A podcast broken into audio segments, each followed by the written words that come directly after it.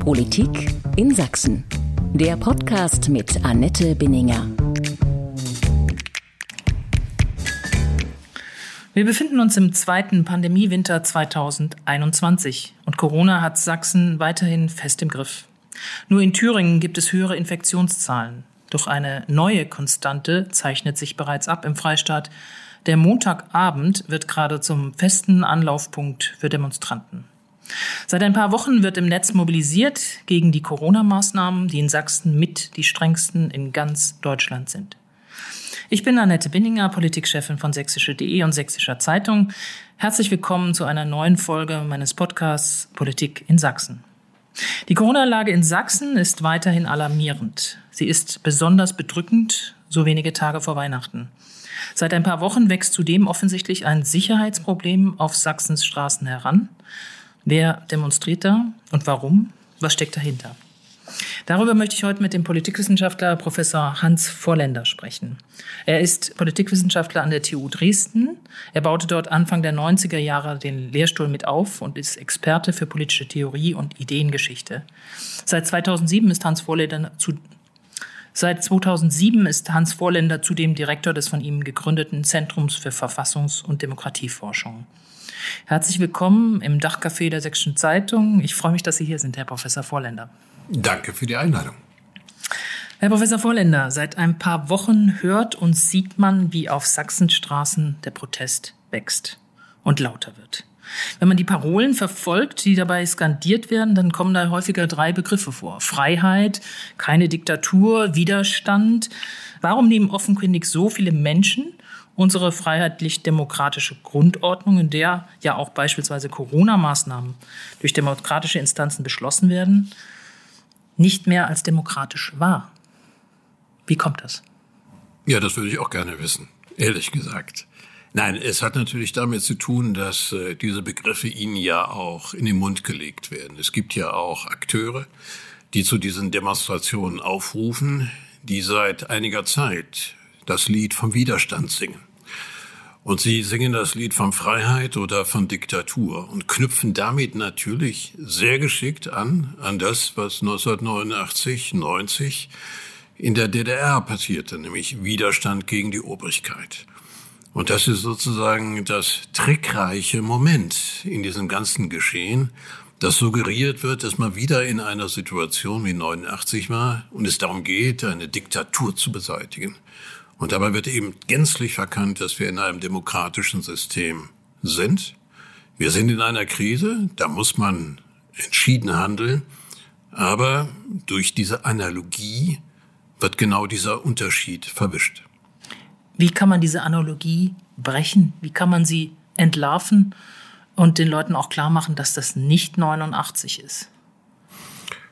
Ja, weil sie die Freiheit haben zu demonstrieren. Das ist ja schon mal äh, ein Ausdruck der Demonstrationsfreiheit, der Versammlungsfreiheit, der Meinungsäußerungsfreiheit. Das ist ja ganz entscheidend. Ich glaube, in einem diktatorischen Regime wären solche Versammlungen, die zum Teil ja auch gegen die Corona-Schutzverordnung verstoßen, direkt zusammengeknüppelt worden. Da würde man verhaftet werden. Da würde man sofort mit Repressionsmaßnahmen überzogen. Das ist ja alles nicht der Fall. Sie machen Ausdruck von ihrem Demonstrationsrecht. Und es ist ja auch vollkommen legitim, gegen Maßnahmen zu streiten und auch auf die Straße zu gehen. Immer vorausgesetzt, dass man die Corona-Schutzordnung einigermaßen einhält. Hat es die Politik versäumt, genügend den Menschen zu erklären, warum sie bestimmte Entscheidungen getroffen hat? Sie sind ja, diese Entscheidungen sind in den meisten Fällen demokratisch zustande gekommen. Sie sind durch Parlamente auch mittlerweile gehen sie auch. Oder woran liegt das? Ja, die Politik hat natürlich auch ein sehr schwieriges Geschäft in diesen Krisenzeiten. Das ist immer in Krisen so. Sie fährt ja auch auf Sicht. Will sagen, sie versucht irgendwie das Virus in den Griff zu kriegen. Aber dann gibt es Phasen, wo die Inzidenzen wieder zurückgehen. Dann lehnt man sich ein bisschen auch zurück.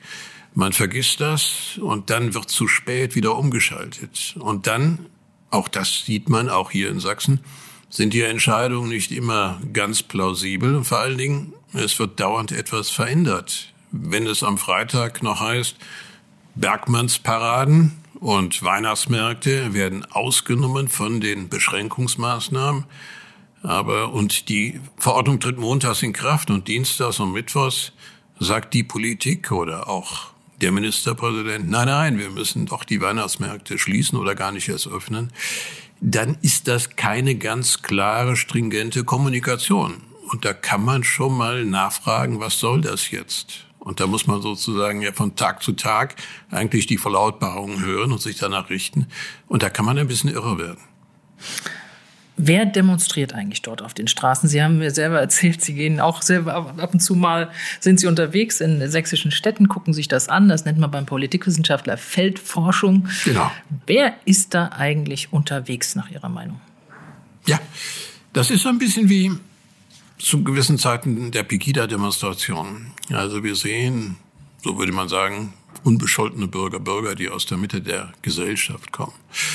Das sind Familien, das sind sicherlich selbstständige Handwerker, das sind äh, Lackierer, das sind aber vielleicht auch Anwälte, vielleicht auch Ärzte, das sind unter Garantie von welche dabei. Aber wir sehen eben auch, dass sie flankiert werden von Personen, die man sicherlich als Aufwiegler bezeichnen kann, die man auch äh, dem rechten, rechtsextremen Milieu zurechnen muss. Und die ganz bestimmte andere Intentionen haben als nur einen friedlichen Spaziergang. Die wollen mobilisieren, die wollen anfeuern, anheizen, befeuern und sie wollen sozusagen den Widerstand hervorkitzeln. Also es ist eine Gemischlage von ganz unterschiedlichen Gruppierungen und Menschen. Und das Problem ist, äh, dass eben diejenigen, die gegen die Corona-Maßnahmen oder gegen einen möglichen Impfzwang demonstrieren wollen, sich gemein machen mit diesen anderen Hetzern, die eigentlich äh, die Verächtlichung, Verächtlichmachung, so muss man sagen, der Demokratie im Sinne führen. Gerade das macht es aber auch so schwierig offenbar für die Politik, wenn es die Politik so überhaupt gibt, gerade mit diesem Phänomen umzugehen, weil man so schwer unterscheiden kann zwischen dem, wer da auf der Straße wirklich unterwegs sind. Sie sagten selber, Familien mit Kindern sind da genauso unterwegs wie einschlägig bekannte Rechtsextremisten, die wir schon seit Jahren auch hier in Sachsen begleiten äh, in ihrer Genese und in ihren Veränderungen. Ähm, muss man da klarer unterscheiden und differenzieren oder aber das, was man häufig bei der Politik erlebt, dass sie dann sagt, Leute, ihr dürft nicht mit den Rechtsextremisten laufen, äh, lasst es, sonst werdet ihr genauso behandelt, auch wie diese anderen Rechtsextremisten auch. Ja, das ist für die Politik sehr schwierig, aber sie muss sozusagen den Unterschied machen und sie muss die, diejenigen immer noch versuchen anzusprechen, die man vielleicht äh, gewinnen kann und denen man auch klar machen kann, dass man mit denen nicht geht. Für die Polizei ist es viel schwieriger, wenn sie vor einer solchen Versammlung steht, einer Menschenmenge, dann muss sie sehen, wie sie damit umgeht, wenn die Corona-Schutzverordnung eben nur Versammlungen stationärer Art von zehn Personen oder maximal zehn Personen erlaubt, dann muss sie natürlich äh, abwägen, ob sie hineingeht, auflöst äh, und ob sie dann eben auch die hm, Personenmerkmale aufnimmt, um eventuell Ordnungswidrigkeitsstrafen verhängen zu können. Sie haben es selber gerade angesprochen, es sind maximal zehn Leute momentan in Versammlungen erlaubt. Muss es Ihrer Meinung nach mehr Raum geben für demokratischen Protest auch, auch auf der Straße, auch in dieser Pandemie-Hochzeit? Ist die Zahl zehn möglicherweise auch eine Provokation für viele? Ja, ist natürlich schon eine sehr, sehr kleine Zahl. Und äh, ich meine, wir arbeiten, wir sehen viele Leute, die in den Zügen fahren, die auf engstem Raum stehen oder in der Straßenbahn ähm, oder in den Geschäften, auch mehrere, also im Einzelhandel weniger. Auch das wird ja im Augenblick äh, streng kontrolliert, aber wenn Sie im Lebensmittelladen sind, da sind viele Menschen. Im Baumarkt ist Im das im Baum, sehr im Baumarkt, Im Baumarkt eben auch, ja. Da kann man schon mal drüber nachdenken, ob Zähne vielleicht äh, zu stark gewillkürt nach unten ist. Aber vielleicht hat man es gemacht, um die Lage überschaubar zu halten und es stellt sich heraus, dass genau das Gegenteil eintritt. Also wenn man in distanzierter Form 50 oder 100 Leute auf einem großen Platz hat, äh, ließe sich das sicherlich auch noch kontrollieren. Und der Effekt wäre der vielleicht, äh, dass man die Leute nicht zu äh, Spaziergängen in enger Formation äh, bringen könnte. Also von daher könnte man da vielleicht auch etwas nachjustieren. Hm. Seit Jahren haben wir immer wieder auch in Sachsen gerade die gleichen Gesichter auf der Straße, auch gerade aus dem bestimmten rechtsextremistischen Milieu auch. Hat sich da inzwischen etwas verfestigt, was sich sozusagen immer nur eine andere Triebfeder, einen anderen Brandbeschleuniger als Thema sucht, auch äh, um da sozusagen diese, diese Kräfte zu mobilisieren? Ja, ich fürchte ja. Ich fürchte ja, denn wir haben das äh, bei der Migrationskrise ja schon gesehen, wir haben es bei Pegida gesehen. Und äh, seit 14, 15 ist dieses Land ein sehr unruhiges Land. Und die Menschen gehen immer wieder auf die Straße. Es gibt ein eigentlich ist es doch schon früher angefangen. Also wenn man überlegt, äh, wann die NPD in den Landtag einzog, vor allen Dingen aber auch diese Auseinandersetzung um den 13. Februar hier in Dresden, die auch viel früher noch zurückreichen eigentlich. Ja, aber wir reden ja über die Leute, die jetzt äh, sagen wir, aus freiem Antrieb auf die Straße gehen. Äh, dass äh, zum 13. Februar hier geschlossene Einheiten marschierten hier aus europäischen, nationalsozialistischen Kontexten ähm, das ist ja ähm, eine etwas andere, anders gelagerte äh, Geschichte. Und ähm, dass die NPD äh, seit äh, 2004 im Landtag war, hat natürlich zu Verfestigung sagen wir, ganz bestimmter Organisationen geführt und von Gruppierungen. Das ist das eine. Aber dass die Menschen eben auch solche Gruppierungen, die aufrufen zu Demonstrationen, nicht abschreckt, auf die Straße zu gehen, das ist sozusagen das bemerkenswerte Phänomen. Und dass Menschen auch äh, die Migrationskrise, jetzt aber eben auch Corona zum Anlass nehmen, eben immer wieder aus den Häusern rauszukommen und ihre Wut und ihre Aggression auf die Straße bringen, das ist etwas, äh, was einen ziemlich verstört. Und ich glaube, mittlerweile ist das Land so unruhig und äh, die Menschen mittlerweile auch so aufgeladen, dass selbst wenn Corona vorbei wäre, der nächste Anlass genommen wird, um doch auch wieder auf die Straße zu gehen. Insofern ist das Phänomen äh, des unruhigen Landes äh, keins, was von vorübergehender Natur ist. Wenn man jetzt nochmal zurückgeht und versucht, diese Traditionslinien zu ziehen, die es hier gibt in Sachsen. Sachsen ist auch, äh, oder bezeichnet es selber als Land der Wende, wo die Menschen auch damals auf die Straßen gingen und Mut hatten und so weiter. Deswegen sehen sich ja jetzt viele fatalerweise gerade in dieser Tradition. Eigentlich ist es ja auch nichts Negatives, wenn Menschen demonstrierend auf die Straße ziehen, weil sie ja zumindest Anteil nehmen an dem, was geschieht oder Anteil nehmen wollen, ja, Einfluss nehmen wollen. Ja. Ja, das ist ja, das gehört zur Demokratie ja dazu, dass man auf die Straße geht, dass man sich beteiligt, dass man aufschreit, wenn einem etwas nicht gefällt. Das Problem dabei ist ja, und das beobachten wir seit langem, dass sich das in negativen Protesten, in der Ablehnung von Maßnahmen, in Kritik, heilloser Kritik an Regierenden, äh, immer wieder äußert. Und äh, ich denke, eines der größten Probleme ist, wie kann man dieses Potenzial des Protestes wenden in Formen konstruktiver Politikarbeit. Das ist, glaube ich, die große Aufgabe. Wie kriegt man es hin? Vor allen Dingen auch die Distanz zwischen der parlamentarisch-politischen, gouvernementalen Ebene, also den politischen Entscheiderinnen und Entscheidern auf der einen Seite und den Bürgerinnen und Bürgern auf der anderen Seite. Wie kann man diese Distanz verringern?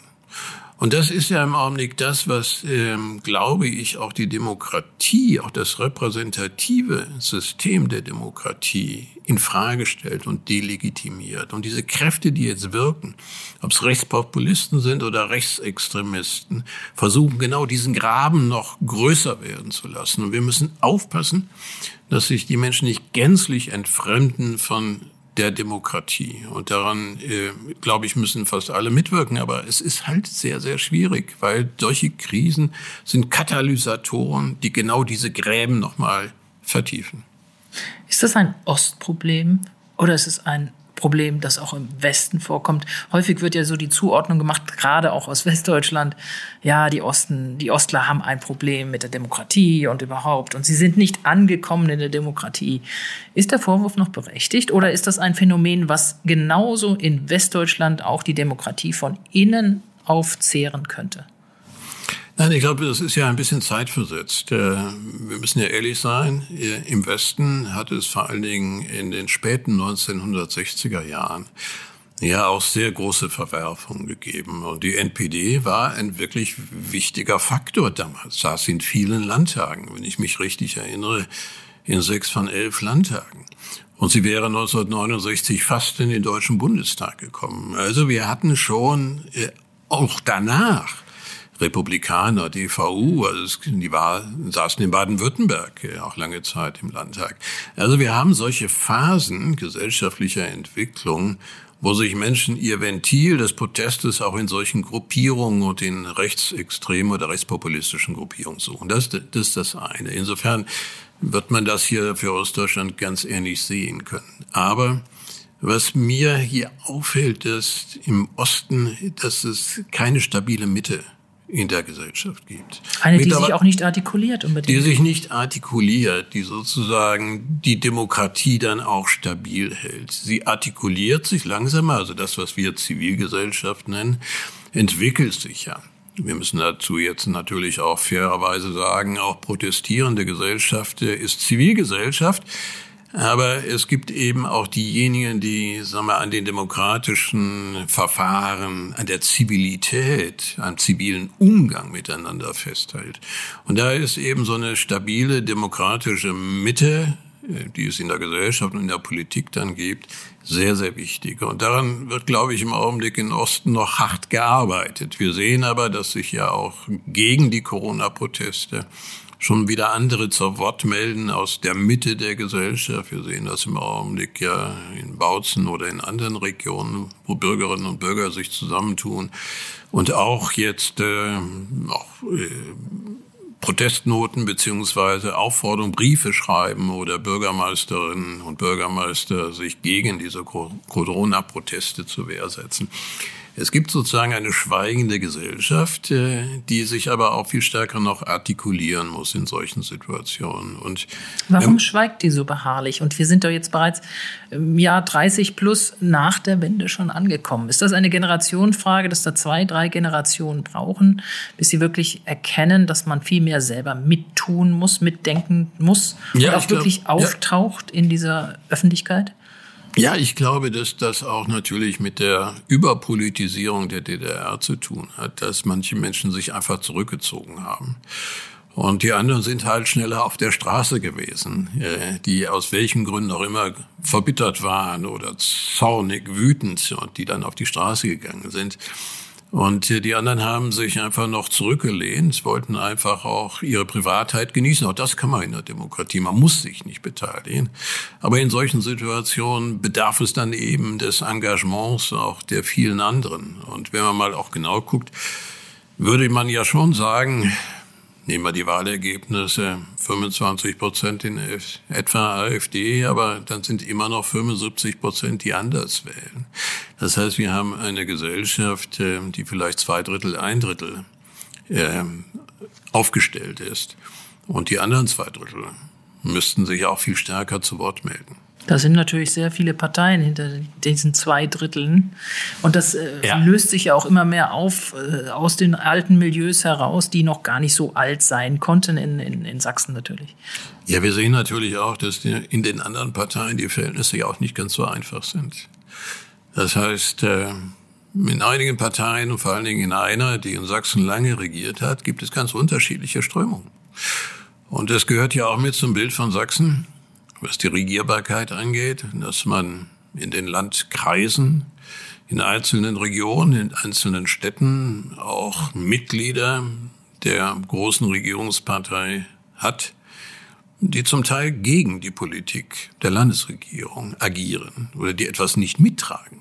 Wenn man das gerade in der Corona-Politik so deutlich sieht, das heißt, äh, wir haben nicht nur ein Politikproblem auf der Landesebene, sondern auch im Aufbau des Freistaates Sachsen zwischen den Landkreisen, den Kommunen und der Landesregierung. Und äh, ich hätte immer gesagt und habe es auch gesagt, wenn ich gefragt worden bin, auch äh, gegenüber dem Kabinett, dass es eigentlich gut wäre, wenn man in solch einer Krisensituation auch einen Krisenstab hätte, der die Landkreise, die Landräte und auch die Kommunen sehr viel stärker mit einbezieht, damit man einheitlich agiert und das Gegeneinander oder sagen wir das wechselseitige Behindern, was da passiert, ist äh, für das politische Entscheidungsbild, aber auch für die Umsetzung von Maßnahmen einfach hinderlich. Und es dass hier so wenig gelernt wird, sozusagen auch auf der politischen Entscheidungsebene, die sich selbst damit schadet, auch, kann ich nicht recht nachvollziehen. Das ist auch das, wo wir als Journalisten sagen, äh, dass man so wenig gelernt hatte aus der Situation von vor einem Jahr, als Sachsen ja schon trauriges Schlusslicht war mit so vielen Toten. Und wir sind wieder trauriges Schlusslicht. Und äh, die Vorbereitungen sind eigentlich für diesen Winter nahezu überhaupt nicht gelaufen. Obwohl wir auch, ich weiß noch, wie oft wir so im Sommer auch Interviews geführt haben mit Entscheidungsträgern, sind Sie diesmal besser vorbereitet? Wird es nach dem Sommer des Leichtsinns jetzt diesmal eine harte Vorarbeit geben? Und jeder bestätigte uns natürlich, wir sind gut vorbereitet in den Schulen und überall. Aber das war doch mal wieder ein Trugschluss. Ich würde ja, aber gleich es war ja auch die Bundestagswahl dazwischen. Da wollte so keiner den Menschen wehtun. Mhm. Genau. Und ähm, es wollte auch keiner das Wort Corona, glaube ich, nur noch überhaupt in den Mund Ja. nehmen. Ja. Das böse Wort von Corona. Ja. Insofern hatte man da auch, glaube ich, drei Monate, aus denen alle raus waren und dann die Siegestrunkenen auch ihren Koalitionsvertrag lieber schmiedeten, als dann nochmal um die Corona-Krise sich zu bemühen. Aber das hätte, hätte Fahrradkette, das hilft nicht mehr weiter. Ich würde gerne nochmal auf einen Punkt kommen. Ähm, warum immer wieder Sachsen? Das ist so eine gängige Frage, die, glaube ich, äh, auch Sie öfters beantworten müssen, wenn Sie jetzt Interviewanfragen aus äh, Westdeutschland von Kollegen dort bekommen. Ähm, wenn ich jetzt mal überlege, es gibt, äh, gab und gibt in Sachsen lange auch ein, von einer sehr harten Kern auch eine große Feindlichkeit gegenüber der Bundesregierung. Wir haben ja auch manchmal erlebt hier, wie Angela Merkel also Spießrutenlaufe hier erle erlebt hat ähm, beim Tag der Einheit. Aber wenn man jetzt hört, dass äh, zum Beispiel wie Montagabend der Bürgermeister von Altenberg, Thomas Kirsten, mit Polizeibegleitung zu einer Stadtratssitzung kommen muss, weil man ihm mit Mord droht, dann wundere ich mich und ähm, bin so innerlich, muss ich sagen, auch ähm, erschüttert, wie weit das gekommen ist, dass selbst auf den lokalen Ebenen offenbar diese Feindlichkeit gegenüber demokratischen Institutionen und dem Bürgermeister von nebenan schon so gewachsen ist. Wie kann das passieren? Ja, das sind Verrohungsprozesse, die seit langem zu beobachten sind. Das ist natürlich nicht nur in Sachsen so. Und die sozialen Netzwerke spielen eine große Rolle. Also die Art und Weise, wie Menschen kommunizieren. Sie sind sehr stark mit sich eingeschlossen in den sogenannten Filterblasen. Das können lokale Gemeinschaften sein. Das können aber eben auch, und das ist meistens der Fall, die sozialen Netzwerke sein, wo man sich austauscht und glaubt, dass man die Mehrheit ist, weil man nur mit Gleichgesinnten kommuniziert. Und da fällt die Außenwahrnehmung einer anderen Perspektive einfach durch das Raster hindurch. Man sieht nichts mehr, ist aber der festen Überzeugung, dass man Recht hat. Das heißt, es gibt keine wirklich gute Kommunikation mehr unter Anwesenden und von Face to Face, wie man im Englischen sagt. Also von Angesicht zu Angesicht. Und ähm, wenn man mit einer Person in einem Raum ist, würde sich äh, unterhalten über ganz bestimmte politische Streitmaterien, würde man vielleicht auch zunächst rumschreien, aber dann würde man, glaube ich, sehr viel schnell sehr viel ruhiger werden und würde sich wirklich über die unterschiedlichen Perspektiven austauschen.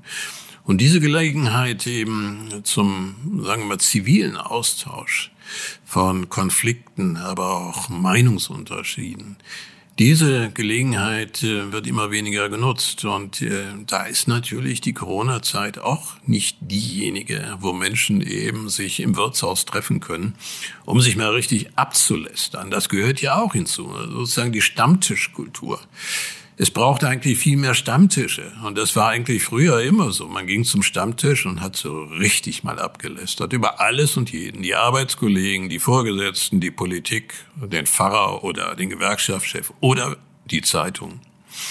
Und, äh, Das passiert heute auch noch. Das ist heute ja auch noch, aber es gibt kaum noch Stammtische. Das ist, äh, das heißt, sie haben heute eine sehr viel unmittelbarere Kommunikation, um es vorsichtig auszudrücken, zwischen unten und oben oder zwischen, zwischen den Menschen. Es gibt nichts Vermittelndes mehr dazwischen. Und ein Stammtisch ist immer so ein, wie in der, wie in der Kirche. Man, äh, man sagt, was man Böses getan hat, geht aus dem Stammtisch oder der Kirche weg und fühlt sich erleichtert. Und dieses Moment der Selbsterleichterung, des, der Abfuhr auch von Aggression, das nimmt heute zum Teil die Funktion einer Demonstration ein. Das heißt, Menschen gehen dort, schreien raus, was immer sie bedrückt, äh, sind aber auch gar nicht an einem Gespräch wirklich interessiert. Und so war es auch bei Pegida. Ich habe immer gesagt, das ist ein Ritual von zornigen Menschen, die montags kommen, weil sie sonntags äh, vielleicht erfahren haben, dass ihre Mitmenschen jetzt äh, wieder wegfahren, weil sie woanders arbeiten, sind alleine und kommen dann nach Dresden und schreien drei Stunden rum, laufen in kalter Luft fahren wieder nach Hause und fühlen sich vielleicht besser. Also manchmal hat es, glaube ich, solche psychologischen Elemente, die damit hineinkommen. Also die Art und Weise der Kommunikation ist ein ganz, ganz großes Problem, aber es macht eben auch das Geschäft der Demokratie so schwierig im Augenblick. Und wenn das so bleibt, auch kaputt. Das muss man deutlich so sehen. Hm. Ventilfunktion, so könnte man das vielleicht beschreiben. Sie haben selber auch noch mal eben Pegida erwähnt ähm, mit eindeutig rechtsextremistischem Gedankengut, auch ähm, in vielerlei Hinsicht. Welche Rolle spielt dort die AfD, die ja auch gerade vor Wahlen, haben wir immer beobachtet, tauchen die Landtagsabgeordneten, die Bundestagsabgeordneten, tauchten gerne dort auf, präsentierten sich dort, hielten Reden, um zu sagen, wir sind für euch da, wir sind doch eure Anwälte auch in politischer Hinsicht. Welche Rolle spielt die AfD in den derzeitigen Auseinandersetzungen hier auf den Straßen? Ja, die AfD spielt eine Rolle, aber sie sind womöglich nicht die Hauptakteure. Denn äh, diejenigen, die noch weiter rechts stehen, also rechtsextremistische Gruppierungen, zum Teil ja auch verfassungswidrig zu nennen, ob das der dritte Weg ist oder die Freien Sachsen oder andere Gruppierungen, ähm, sind ja eigentlich noch sehr viel radikaler und versuchen das System gänzlich verächtlich zu machen. Die AfD ist nun mittlerweile eine parlamentarische Partei, versucht den Protest natürlich äh, zu sammeln und zu mobilisieren, wenn immer Wahlen anstehen. Aber sie können sozusagen auch von verfestigten ähm, Verhaltensmustern und Einstellungen mittlerweile profitieren. Das heißt, ähm, auch in der Corona-Krise, die ja für die AfD zunächst mal gar nicht so einfach war, weil wer ein sehr striktes, hartes Staatsverständnis hat, musste eigentlich mit harten, einschneidenden Maßnahmen zufrieden sein. Ein autoritärer Staat ist ja zunächst einmal gut.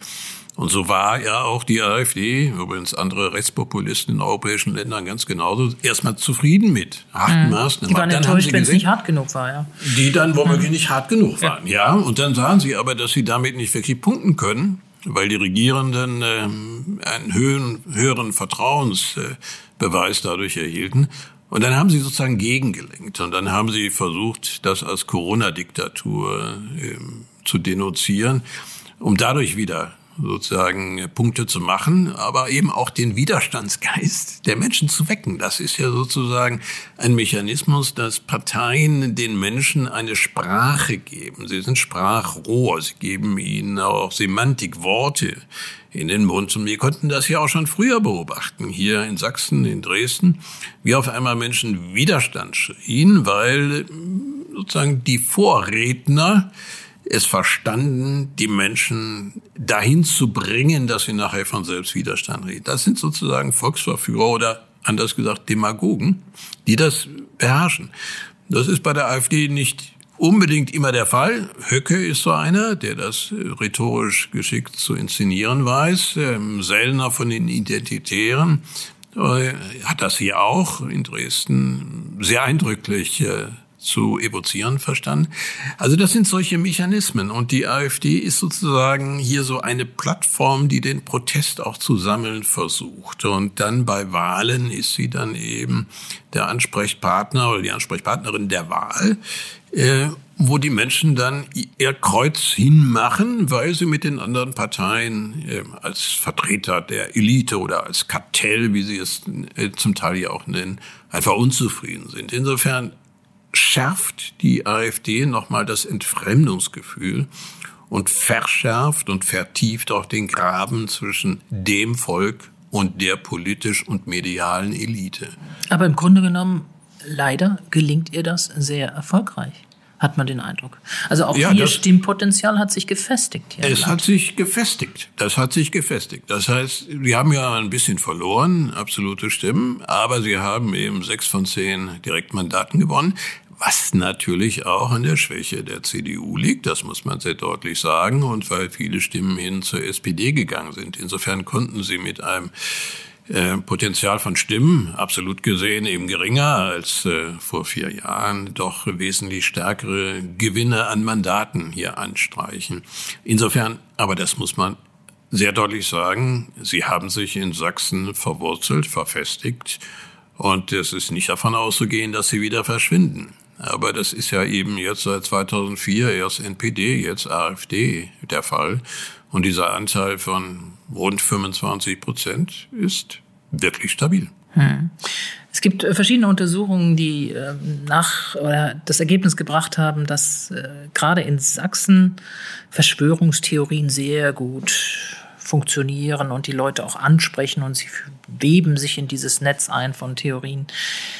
Das ist für mich immer wieder schwer verständlich, dass gerade in einem Land wie Sachsen, das ja eigentlich so als Land der Ingenieure mit Ingenieursgehen, das so äh, auf Mechanik und, und äh, Maschinenbau und so weiter fußt, auch auf Handwerk, wie kann es eigentlich ausgerechnet hier so viele Verschwörungstheoretiker-Fans geben, die sich so leicht äh, da reinlocken lassen und eigentlich auch aufs, aufs Glatteis führen lassen? Ja, wenn man das so genau wüsste. Das äh, haben wir natürlich auch rausgekriegt bei unserer Befragung, dass eben das Verschwörungsdenken sehr stark verbreitet ist. Nicht überall, aber in einigen Regionen Sachsens. Und dass es auch eine Korrelation, auch eine signifikant zu nennende Beziehung gibt eben zu skeptischen Einschätzung der Corona-Maßnahmen oder auch der Impfbereitschaft. Da gibt es Zusammenhänge. Und ähm, das ist ja eigentlich immer wieder dieses Wissenschaftsfeindliche oder dieses ja, Ausblenden aber, von wissenschaftlichen Fakten. Ja, das Interessante, das Interessante ist aber, wenn man die Sächsinnen und Sachsen befragt, dann sind sie gar nicht so wissenschaftsfeindlich. Selbst diejenigen, die Verschwörungsdenken zuneigen, haben doch eine gewisse Hochachtung gegenüber Wissenschaft. Das ist ja sozusagen auch einer der, der wirklich paradoxen Befunde, die wir auch wieder gefunden haben. Aber es liegt daran, äh, dass Sachsen natürlich schon an die Wissenschaft glauben, auch an die Ingenieurskunst. Aber sie glauben es dann eben auch so, dass äh, sie den alternativen Wissenschaftlern oder Wissenschaftlern Glauben schenken. Sie machen einen selektiven Gebrauch von der Wissenschaft. Und dann gibt es eben gerade in den Corona-Zeiten eben Wissenschaftlerinnen oder Wissenschaftler, auch vermeintliche Wissenschaftler, die glauben ganz genau, wie es sich verhält äh, mit der Corona-Pandemie. Und ähm, Ingenieure oder Leute, die an die Wissenschaft glauben und die sich dann kundig machen, auch wenn es Fake News sind, also in entsprechenden Netzen, sind dann der Überzeugung, dass sie es jetzt selbst ganz genau wissen und vielleicht viel besser wissen als die anderen.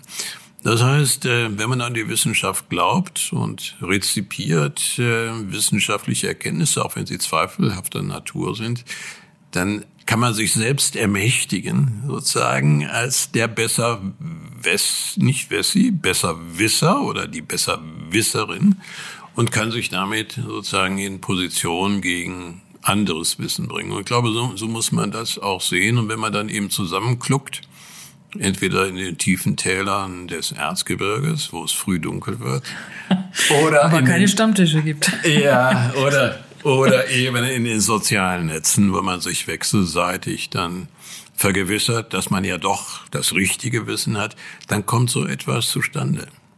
Und vor allen Dingen in der Wissenschaft sucht man ja immer nach dem letzten Grund. Das heißt, äh, wir geben in der Wissenschaft keine Ruhe, bevor wir nicht Kausalitäten gefunden haben. Aber das ist ganz schwierig mit den Kausalitäten. Das wissen wir in den Sozialwissenschaften ganz besonders. Und so ist das eben auch bei, vielleicht bei naturwissenschaftlich geschulten oder ingenieurwissenschaftlich geschulten Menschen, die sozusagen nach der letzten Ursache suchen. Und dann kommt eben, wenn die Verhältnisse so unübersichtlich sind, irgendwie eine dubiose Figur, ob das nun Bill Gates ist oder Georges Soros oder die Pharma-Lobby oder irgendwie verschwörerische Anwandlung äh, der Regierung oder der von Politikern, kommt das sozusagen als die letzte Erkenntnis heraus. Also ich würde auch sagen, weil die Menschen so ein bisschen den Verlust der Kontrolle über ihr Leben in Krisenzeiten hautnah erleben, suchen sie nach der Gewissheit und dann kommt man auf diese vermeintlich letzten Ursachen und flüchtet sich, um sich selbst einigermaßen Sicherheit zu geben in diese Verschwörungserzählung. Das mag menschlich nachvollziehbar sein, aber aus demokratietheoretischer Hinsicht ist das eine fatale Entwicklung. Ja, es gibt eben nicht die eine Wahrheit. Das muss man auch sehr deutlich äh, sehen und sagen. Und ähm, es gehört eben zur Demokratie dazu, dass wir auch unterschiedliche Wahrheiten haben. Und zwar drücken die sich in unterschiedlichen Vorstellungen des Lebens, Einstellungen, aber auch Glaubenssystemen. Es gibt nicht das eine Glaubenssystem. Und man muss auch ganz offen sagen, wir in der Wissenschaft haben auch nicht immer die eine Wahrheit. Wir suchen sozusagen nach der Wahrheit, wissen aber, dass es unterschiedliche Wahrheiten gibt, aber wir kritisieren uns wechselseitig in einem wissenschaftlich kontrollierten äh, Prozess und suchen nach den Ursachen äh, und tolerieren uns dabei eben auch. Also man kann unterschiedliche Wahrheiten haben und Glaubenssysteme, aber die Toleranz, der Respekt sozusagen vor den anderen ist natürlich ganz elementar, gerade für eine Demokratie. Sonst können wir eigentlich nicht friedlich miteinander umgehen und keine Konflikte lösen. Und das fehlt im Augenblick. Aber es ist ja auch immer eine Frage der Vermittelbarkeit oder überhaupt noch die Menschen zu erreichen. Das ist ja auch etwas, was wir als Medien natürlich äh, auch mitspüren, weil wir dann in ein Boot gesetzt werden mit der Politik und dann auch sozusagen äh, die gleichgeschalteten, angeblich gleichgeschalteten Medien sind und äh, Regierungsfernsehen und Regierungszeitungen. Ja, die versuchen es ja aber auch die unterschiedlichen Perspektiven abzubilden in, in Zeitungen und äh, sind ja selbst auch in manchen Hinsichten ein Diskursmedium, wo sie auch die Leserinnen und Leser einbeziehen. Das ist sozusagen jetzt äh, ein Anerkennung der Leistung auch der sächsischen, aber auch an andere, andere Medien. Wir, wir merken das ja auch. Anders geht's ja nicht. Wir müssen sozusagen in jeder Hinsicht, auch in der Wissenschaft, die ja auch äh, Transferleistungen in die Gesellschaft hineingibt, wir müssen äh, uns als Diskursveranstaltung auch sehen und anderen äh, Gehör schenken, sodass eben auch diese Einrede, uns hört ja keiner, eigentlich äh, widerlegt wird. Das gehört mit zu unseren Aufgaben. Aber wir, wir dürfen es da nicht stehen lassen sozusagen.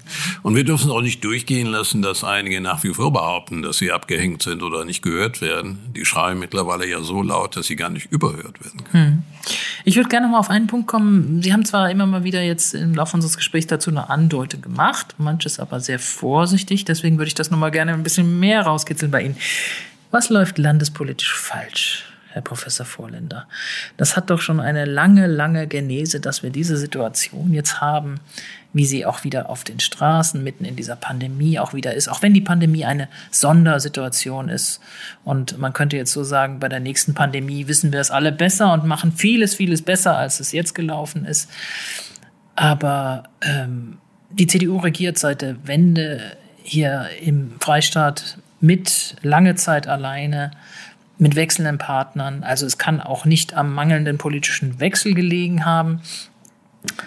Warum ist, liegt es nur an der Schwäche der CDU, die Sie ja jetzt auch zwei, dreimal angesprochen haben? Oder woran liegt es, dass man das nicht erkennt oder vielleicht hat man es erkannt, aber kann nicht damit umgehen?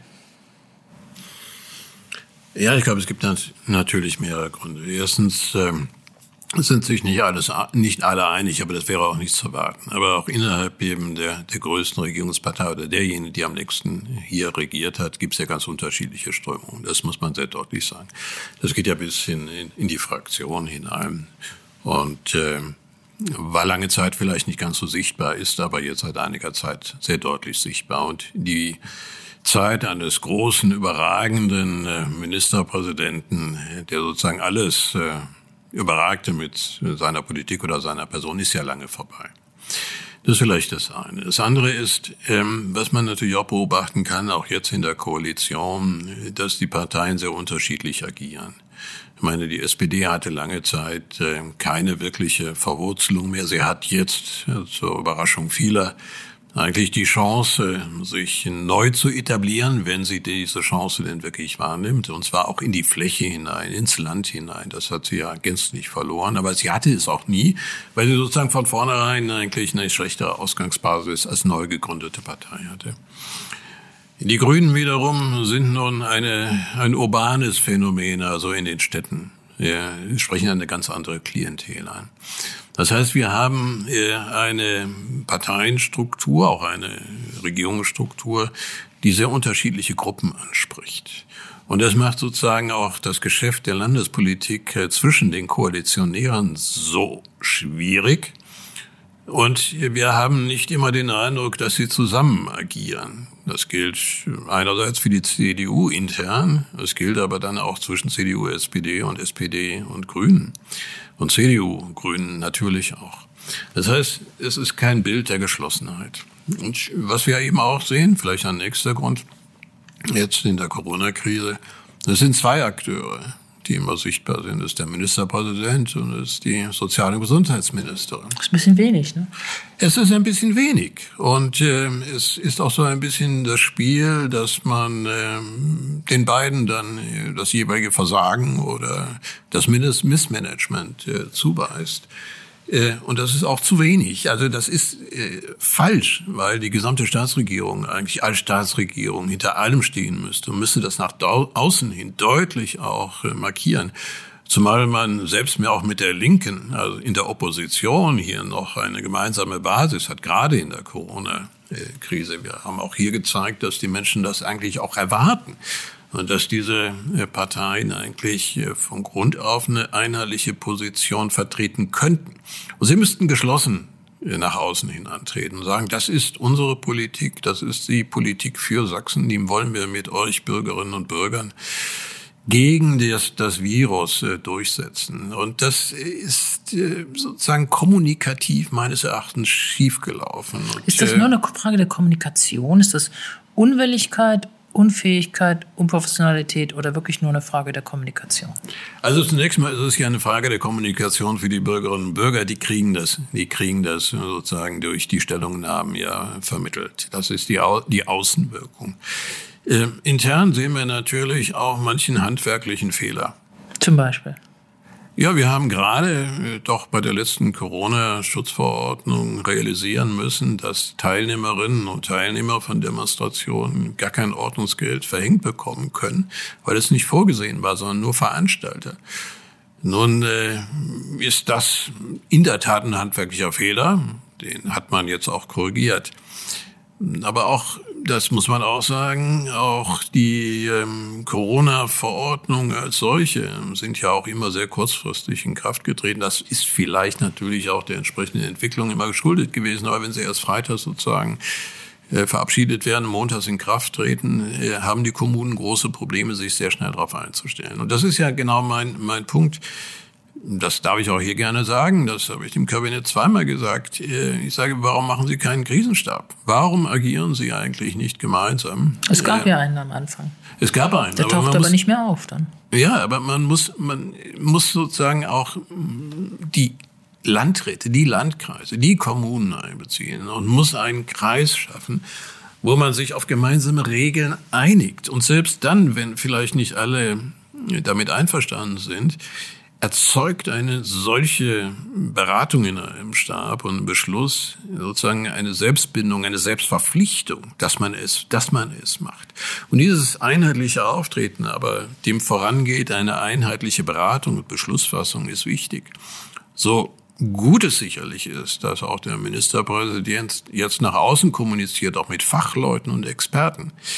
Ähm, aber es ist eben auch eine One-Man-Show. Das muss man sehr deutlich äh, sagen, mit allen Vor- und Nachteilen. Er ist ja ein Kümmerer. Er, Jedes er macht Versagen vielleicht auch, auch den einen oder anderen ja. kommunikativen Fehler. Ja, er erschöpft sich auch in vielen. Das heißt, wir brauchen bessere belastbare Strukturen des Handelns, des Beschließens. Und wir brauchen eine konsistentere Kommunikation. Und wir brauchen auch wirklich das Bild nach außen, dass die Partner in der Regierung zusammen etwas beschließen und agieren und nicht zwei Personen quasi an der Front der Corona-Bekämpfung verbrennen lassen. Ich glaube, dass das äh, schon sehr viel besser wäre, wenn man hier diese äh, Veränderungen vornehmen könnte. Man hat ja auch den Eindruck, dass das große Kabinett eigentlich wirklich nur aus zwei, drei Leuten besteht, die sich gerade um die Corona-Pandemie kümmern. Und bei einigen Ministern weiß man gar nicht, was sie gerade tun. Aber sie sind nicht in der Corona-Pandemie-Bekämpfung beschäftigt, so hat man den Eindruck. Wo ich auch, ich erinnere mich auch, ich hätte das auch in einem Kommentar geschrieben, ich wundere mich, wann hier wirklich eine Aufstellung auch in der Landesregierung, auch möglicherweise durch einen Krisenstab erfolgt, wo man dann auch wirklich zu erkennen gibt, dass alle hier an einem Strang ziehen. Das ja, ist nach wie vor nicht der Fall. Ja, ich verstehe es auch nicht. Man hat den Eindruck, dass sich einige wegducken, um es ganz hart zu sagen. Ähm, und man würde sich eben ein paar eigentlich alle Ministerinnen und Minister an der Front der Bekämpfung des Coronavirus wünschen. Und nicht nur eben in Dresden, sondern eben auch vor Ort. Dort, wo es vielleicht auch weh tut. Ich meine, das macht der Ministerpräsident, das macht auch Frau Köpping, äh, die jetzt äh, auch, das ist der Effekt, bedroht werden. Aber wo sind die anderen Ministerinnen und Minister? Warum geht keiner mal tatsächlich fährt durchs Erzgebirge, stellt sich dorthin, spricht mit äh, Vereinen, spricht mit Kirchen. Das sind ja alles ganz wichtige Dinge. Das findet zwar auch statt im Hintergrund, aber nicht in der Öffentlichkeit.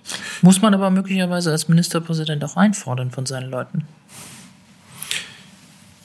Das wenn sie selber nicht auf die so, Idee kommen. Könnte man auch so sagen. Das könnte man auch so sagen. Ähm, ich will hoffen, dass er dann von allen auch eine Zusage bekommt, dass sie sich in gleicher Weise äh, engagieren. Aber da würde ich jetzt keinen Zweifel dran haben. Äh, insofern, sagen wir mal, auf breitere Basis stellen, strukturelles, verbessertes Krisenmanagement und konsistente Kommunikation. Das hätte uns weiter geholfen und würde heute vielleicht viele dieser irritierenden Verwerfungen, die es in der sächsischen Landschaft geben, so nicht hätte entstehen lassen. Ich würde gerne mal auf diesen einen Punkt ähm, innere Sicherheit kommen auch. Das haben wir ja in den letzten Wochen vor allen Dingen verstärkt äh, verfolgen können, was es heißt, dass äh, manche schon den Eindruck haben, ich bin nachts oder abends nicht mehr so ganz sicher auf der Straße, weil ich nicht weiß, welche hunderte von Leuten mir da gerade begegnen, ohne dass irgendwie Polizei auch nur in der Nähe ist. Das hat man lange laufen lassen. Der CDU wird hier auch in Sachsen traditionell bei Umfragen meist die größte Kompetenz für das Feld innere Sicherheit zugeschrieben. Ich weiß nicht, was jetzt bei Umfragen herauskäme, aber gilt das noch in Sachsen, dass die CDU hier wirklich für innere Sicherheit steht? Ist jetzt eine ganz provokante Frage. Nein, ist gar nicht provokant. Das ist ja das, was wir uns alle als Frage im Augenblick stellen. Und wir haben auch den Eindruck, dass das, was beschlossen wird, nicht immer konsequent umgesetzt wird. Also gerade eben auch was Versammlungen angeht, was das Erscheinungsbild der Polizei angeht, was die Durchsetzung äh, angeht. Das heißt, wir haben in manchen Hinsichten den Eindruck eines schwachen Staates. Sachsen, der einfach an die Grenzen eben der Durchsetzung auch des Gewaltmonopols kommt. Ähm, wir haben auch einen schwachen Staat, ähm, der lange Zeit nicht gesehen hat, was sich äh, im rechten Spektrum ereignet und nicht sehen wollte. organisiert. Nicht sehen wollte, nicht sehen konnte, nicht sondern sehen, auch nicht sehen wollte. Nicht sehen wollte, ja. Auch wenn man auf die Biedenkopfzeit zurückguckt, ganz eindeutig. Man hat es ausgeblendet. Es durfte nicht sein, was es konnte nicht sein, was nicht sein durfte, sagen wir es. Mhm. Obwohl das ja eigentlich bekannt war ähm, durch viele Berichte, auch schon sozusagen die Skinhead-Szene, die auch aus der Endzeit der DDR ja schon stammt, auch im Umkreis von Fußballvereinen. Das ist ja keine wirklich neue Erkenntnis gewesen. Und dann eben auch im Zuge der Ereignisse um den 13. Februar hatte sich das ja angekündigt. Und es gibt eben eine gesellschaftliche Verwurzelung in manchen Bereichen, selbst bis in die Schulen hinein. Äh, da hat es ja erste Versuche dann damals gegeben, auch äh, der damalige Oberbürgermeister von, von Pirna, der dann auch Innenminister wurde, oder im Bereich Wurzen. Das hat man lange laufen lassen und dann hat man sehr spät eigentlich erst eingegriffen. Also das sind viele, viele Versäumnisse, ganz ohne Frage. Und ähm, man muss ja auch sagen, der Innenminister macht auch nicht unbedingt eine glückliche Figur, wenn er ähm, auch in seinem Verhältnis äh, zum Landesamt für Verfassungsschutz äh, dass das jetzt so vom neuen Präsidenten des Landesamtes für Verfassungsschutz sehr klar auch benannt wird, ist immerhin schon mal ein, ein Fortschritt. Aber hier hätte sicherlich auch im Bereich der, der Prävention, der Beobachtung und dann auch der Repression sehr viel früher, sehr vieles mehr hätte äh, geschehen müssen. Auch zum Beispiel im Hinblick auf die Freien Sachsen, die sich ja über Telegram auch in offenen Gruppen organisieren, die ja, will ich mal hoffen, auch von einem Verfassungsschutz möglicherweise kritisch begleitet werden könnte, ja, wenn man dazu in der Lage wäre. Hoffe ich auch immer, das hoffe ich auch immer. Und ich äh, war jetzt eigentlich überrascht, äh, dass das ZDF äh, das erst ausgraben musste und durch die Beobachtung und Infiltrierung der, der Chatgruppe bei, bei Telegram äh, da habe ich auch gedacht, eigentlich müsste das Landesamt für Verfassungsschutz in Sachsen das auch schon längst mitbekommen haben. Und was ich auch nicht so ganz verstehe, ist, dass man eben auch nicht vorausschauend äh, das äh, Demonstrationsgeschehen hier aus den Telegram-Chatgruppen hat erkennen können oder wollen. Das weiß ich eben nicht. Wenn man nach dem Innenminister ja. geht, dann wollte man das nicht unbedingt, weil man ja erstmal er hat ja sehr deutlich gesagt vor drei Wochen auch in der Pressekonferenz, dass man könne ja nicht gegen friedlich demonstrierende Menschen vorgehen und wolle das auch nicht. Oder wo er auch sehr aggressiv dann reagierte auf Nachfrage und sagte, ja, soll ich mit Wasserwerfern dagegen vorgehen?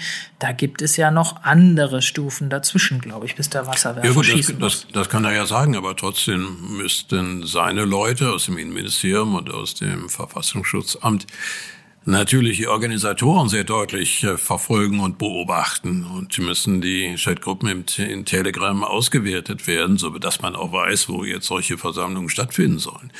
Ich meine, das ist ja ein Spiel von Katz und Maus, was da veranstaltet wird. Da wird quasi der Staat vorgeführt. Das gehört ja mit hinzu. Und das ist sozusagen ein weiterer Baustein in der Delegitimierung eigentlich demokratischer Staatlichkeit. Und das wird nachhaltig so wirken. Das muss man erst einmal wieder reparieren. Also da ist wirklich vieles versäumt worden. Wir haben da unheimlich viele Reparaturarbeiten in den letzten Jahren gehabt, beim Verfassungsschutz, bei der Polizei, da muss ich jetzt mal ganz, ganz böse sein, wo ich mich dann frage, wann ist denn mal die Reparatur abgeschlossen, dass man wirklich dort vertrauen kann, dass man dort Behörden hat, die meinetwegen im Vergleich zu Bayern oder anderen Bundesländern in nichts nachstehen? Ja, der Freistaat Sachsen sollte alle Anstrengungen unternehmen, diese Probleme alle mal auf den Tisch zu legen und äh, vielleicht einen Kreis von klugen Menschen zusammenholen, die das diskutieren, evaluieren, aber auch zunächst mal erheben, was eigentlich schief läuft. Und es müsste eigentlich eine Anstrengung dieser Koalition sein. Bis 24 hat man Zeit, erstens das zu erkennen und zweitens den, die Ansätze zu definieren, um das zu reparieren. Wäre auch das etwas, was Sie sagen würden, wenn ich jetzt politischer Entscheidungsträger werde, wäre, ich würde genau sowas mal angehen, zu sagen, ich analysiere mal und dann entwickeln wir auch irgendwie ein Handlungsprogramm. Weil momentan sieht es ja so aus, man bewältigt die Corona-Pandemie, hoffe ich mal, in dem nächsten Jahr spätestens. Und dann ist eigentlich schon wieder der Anlauf auf die nächste Landtagswahl. Da passiert doch nicht mehr viel. Ja, ich würde genau das, würde genau das empfehlen und habe es auch empfohlen. In meiner Funktion als Vorsitzender eines Beirates im Sozial- und Gesundheitsministerium. Und dieser Beirat befasst sich mit Fragen des gesellschaftlichen Zusammenhalts, gerade jetzt in der Corona-Krise.